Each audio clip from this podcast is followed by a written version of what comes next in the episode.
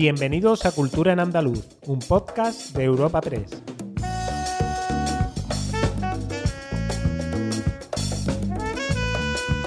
Bienvenidos a Cultura en Andaluz, el podcast de Europa Press Andalucía en el que presentamos las novedades culturales más destacadas de la semana. En esta ocasión este será nuestro último episodio hasta después del verano, pero como no podía ser de otro modo, antes de marcharnos todos a disfrutar de nuestras vacaciones, haremos un repaso por algunas noticias y planes culturales.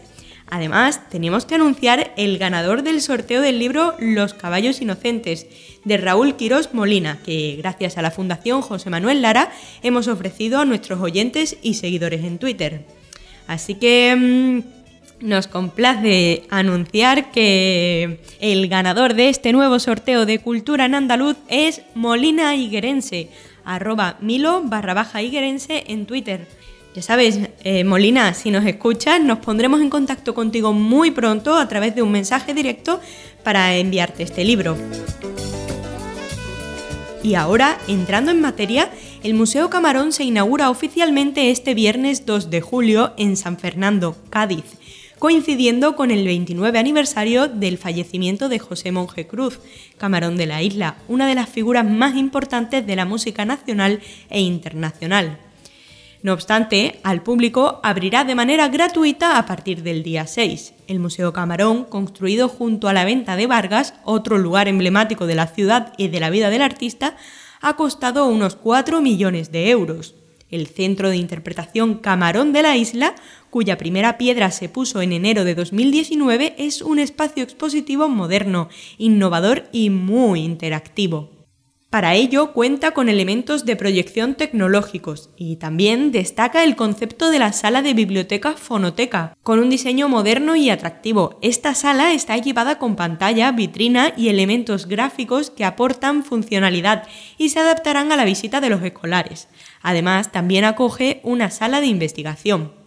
El contenido va a repasar la trayectoria artística y personal de José Monje, con más de 5 horas de contenido audiovisual disponibles para el visitante, tanto en pantallas interactivas como en las piezas principales que se dividen en las secciones Origen, Leyenda y Revolución. Además, va a quedar también en poder del centro un fondo museológico audiovisual de más de 30 horas de vídeo, que servirán para mantener vivo el estudio no solo de Camarón de la Isla, sino también del cante flamenco. La alcaldesa de San Fernando, Patricia Cavada, afirma que se trata de un proyecto que ha sido soñado, proyectado y pensado durante más de 29 años. Cuando estamos ya a las puertas de abrir el que será el Museo de Camarón aquí en su ciudad natal, estamos hablando de rendir homenaje, un homenaje desde la isla, pero también desde, desde toda Andalucía, a una de las figuras más importantes de la música nacional e internacional. Y si lo vinculamos ya al flamenco en sí, una leyenda y un mito, ¿no? Esto es incuestionable.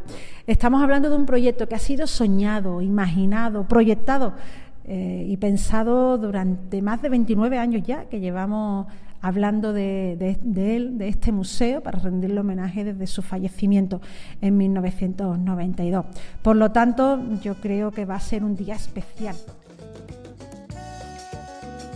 El Festival de Sevilla ha elaborado la programación del tradicional ciclo de cine de verano del Centro de Creación Contemporánea de Andalucía, C3A, con sede en Córdoba, que se desarrollará entre el 8 de julio y el 2 de septiembre. En total, 10 títulos componen el calendario de proyecciones, una selección que refleja la heterogeneidad de la creación cinematográfica contemporánea. En total, 10 títulos componen el calendario de proyecciones, con una selección que refleja la heterogeneidad de la creación cinematográfica contemporánea, mediante obras de nombres consolidados y otras firmas por las nuevas voces que han renovado el lenguaje fílmico. Así, abre la programación el día 8 Destello Bravío, de Ainhoa Rodríguez, uno de los debuts más deslumbrantes de los últimos años, que piensa el paisaje de Extremadura reinterpretando los ritos, las tradiciones y las vidas de sus habitantes hasta llevarlos a la más luminosa heterodoxia.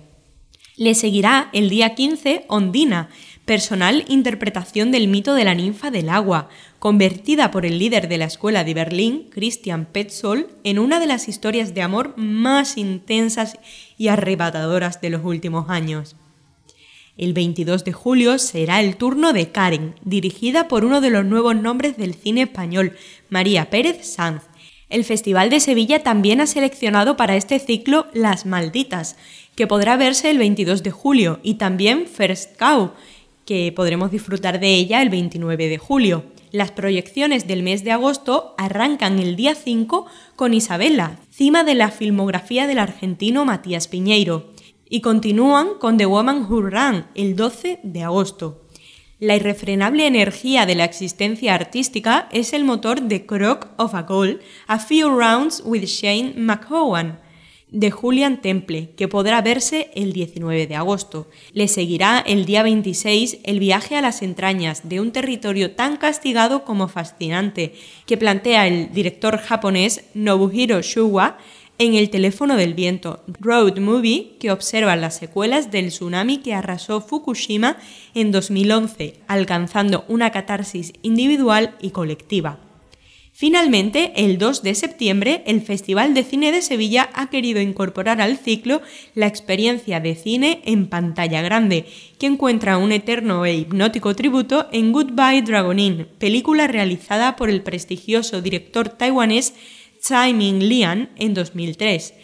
El director del Festival de Cine de Sevilla, José Luis Cienfuegos, nos ofrece algunos detalles más de la programación. Hemos aceptado, encantados, eh, la invitación del C3A para programar el ciclo de cine de verano, que es una iniciativa que está en sintonía con las nuevas directrices europeas de, fomento de la cultura mediante la colaboración institucional o el, trabajo en, red. La mayor parte de los títulos serán estrenados en, en Andalucía y hemos intentado diseñar unos contenidos a partir del equilibrio de temáticas y, estilos. En Málaga, el Centro de Arte Contemporáneo presenta Pax Natura, la primera exposición individual en un museo español de la artista malagueña Aisha Portero. La muestra, comisariada por Almudena Ríos, está compuesta por obras formadas por más de 200 piezas, de sus trabajos más recientes, comprendido entre 2015 y 2021. Algunos de ellos son inéditos para esta exposición. La ciudad califal de Medina Zahara, de Córdoba, conmemora el tercer aniversario de la Declaración de Patrimonio Mundial, con un concierto del grupo cordobés Tamar Ensemble, en el yacimiento arqueológico este jueves 1 de julio a las 22 horas. En Chiclana de la Frontera, Cádiz, la cuarta edición del Concert Music Festival tendrá lugar entre el 9 de julio y el 23 de agosto. En esta nueva edición se darán cita a artistas nacionales e internacionales como Sting, Rafael, Los Planetas, El Niño de Elche, David Bisbal, Loquillo, Manuel Carrasco o Ara Malikian. Las octavas jornadas Sabinas por aquí se celebrarán en Úbeda, Jaén, entre el 28 de agosto y el 11 de septiembre. La programación incluye conciertos, conferencias, tertulias poéticas y exposiciones y recupera uno de los pilares de esta cita, el concurso de canción de autor, que tuvo que ser anulado tristemente en 2020 por la situación provocada por la COVID-19. Muchas gracias por acompañarnos en esta primera temporada de Cultura en Andaluz. Nos escuchamos de nuevo después del verano. ¡Disfrutad!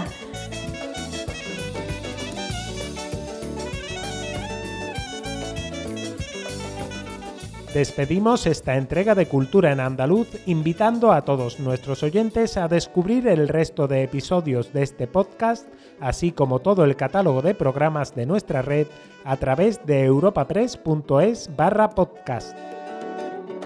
Recuerda que además todos ellos están disponibles en las principales plataformas de podcasting.